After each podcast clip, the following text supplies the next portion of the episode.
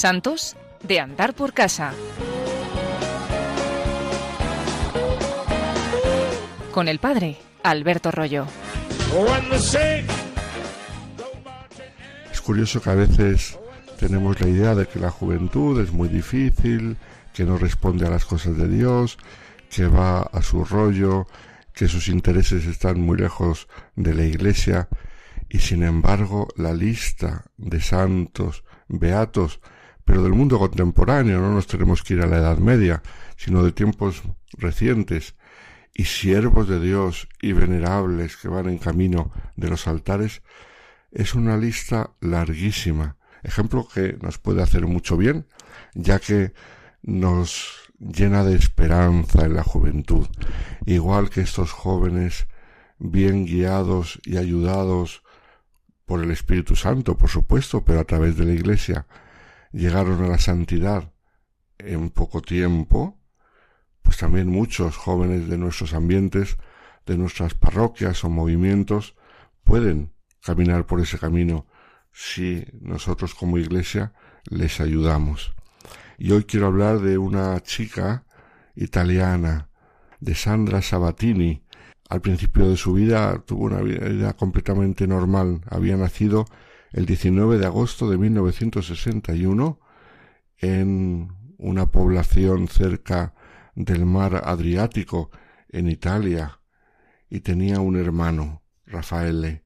Era una familia profundamente cristiana que supo combinar bien la educación moral y sólida de los hijos con la enseñanza de la fe, pero con palabras y con testimonios, de modo que desde pequeños Sandra y su hermano Rafael vieron un buen ejemplo en sus padres. No solamente recibieron una buena enseñanza, sino que vieron un buen ejemplo. No olvidemos lo que decía San Pablo VI, que el mundo de hoy necesita testimonios, no necesita buenas palabras, necesita testigos más que maestros.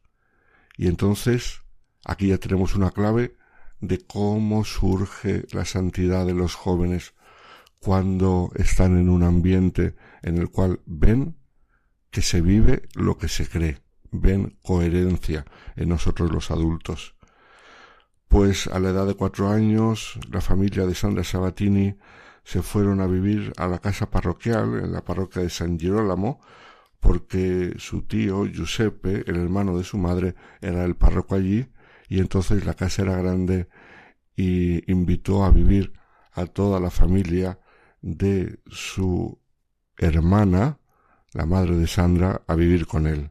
El ambiente familiar y parroquial ayudó mucho a Sandra, porque ella percibió eh, toda una espiritualidad y una vida parroquial que a ella le hizo mucho bien y le hizo acercarse poco a poco como algo normal a la iglesia, a la visita al Santísimo, a la Eucaristía. Era algo habitual en su familia y ella lo recibió y lo vivió desde pequeña. Pues sabemos que hizo la primera comunión normalmente, el sacramento de la confesión en el año 1972. Era una niña viva e inteligente que a la edad de diez años empezó a escribir un diario espiritual. Y en este diario espiritual de las primeras cosas que leemos, fijaos, para una niña tan pequeña, es algo muy bonito.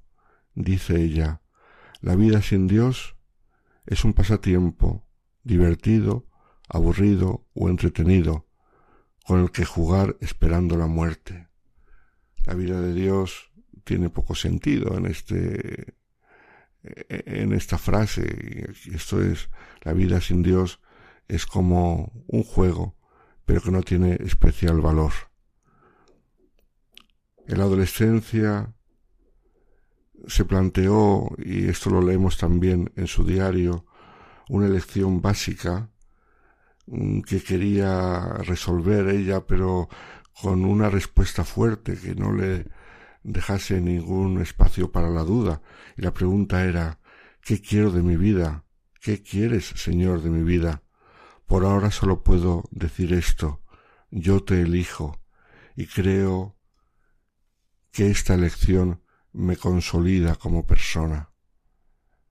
Entonces ella se da cuenta que Cristo la ayuda a ser mejor persona, que Cristo tiene un papel importante en su vida.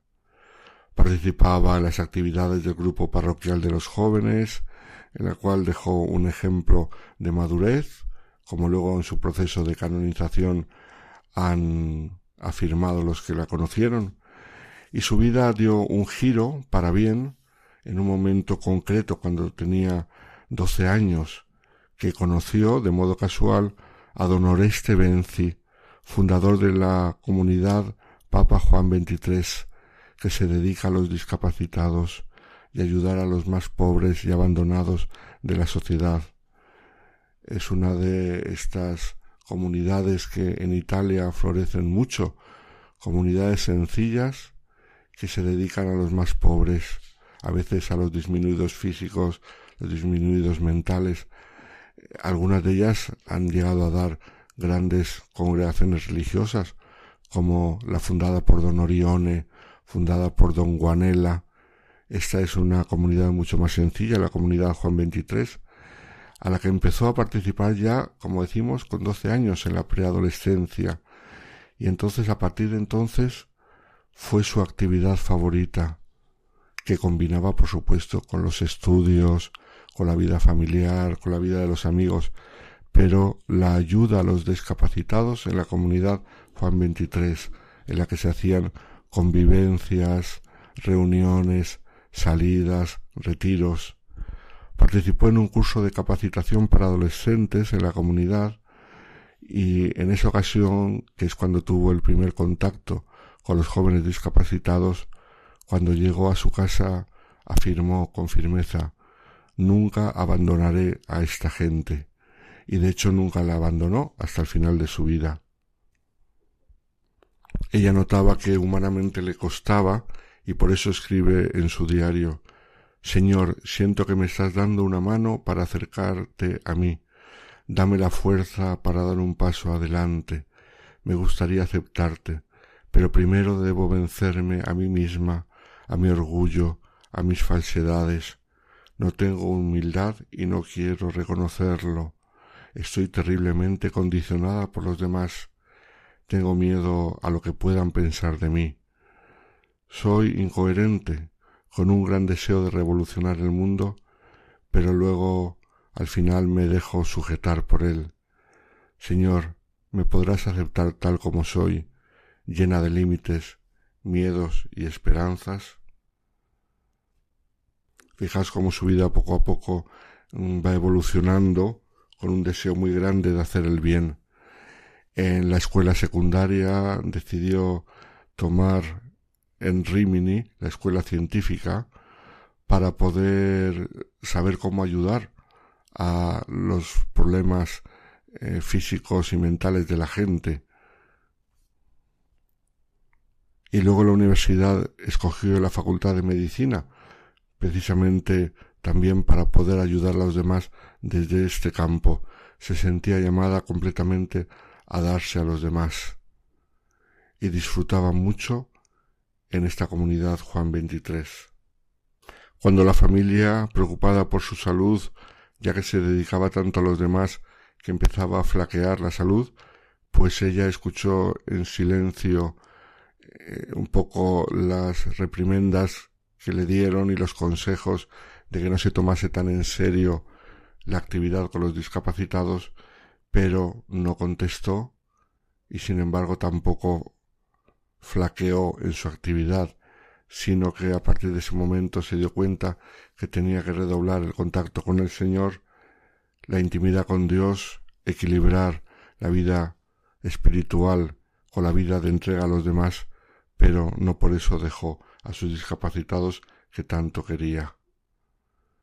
Era una chica que se hizo contemplativa porque disfrutaba de la oración y a ella le dedicaba mucho tiempo y luego plasmaba en su diario lo que ella misma había sentido en la oración y el gusto tan grande que tenía por estar con el Señor en intimidad. Cuando cumplió diecinueve años, escribió en su diario Señor, que mis horas sean una continua alabanza para ti. Se había convertido en una auténtica contemplativa. El 29 de abril de 1984, en una localidad no muy lejana a su ciudad natal, tuvo una reunión con la comunidad Juan 23 y fue allí con Guido, otro joven de la comunidad, amigo suyo.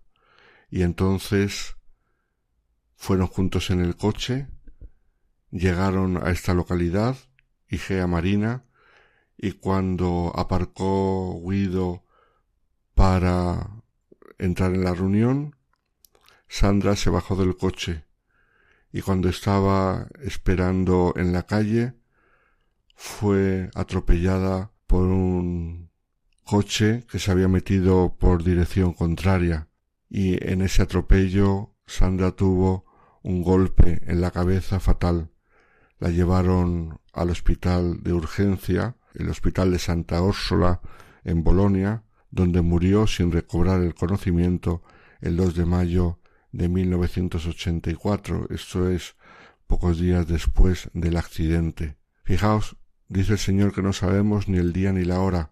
A Sandra, por un accidente tonto, un conductor que venía en sentido contrario, cuando menos se lo esperaba, llena de fuerza, llena de entusiasmo por darse a los demás, encontró la muerte. Pero ella estaba preparada. Era un fruto maduro. Su corazón y su alma estaban preparados para el encuentro con el Señor.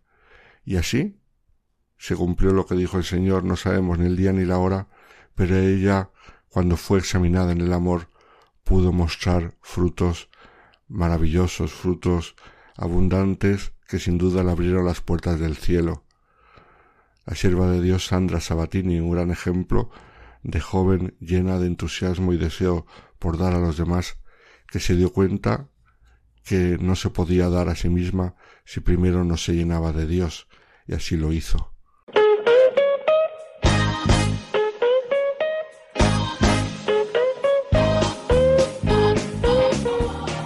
Santos de andar por casa. Con el padre Alberto Rollo.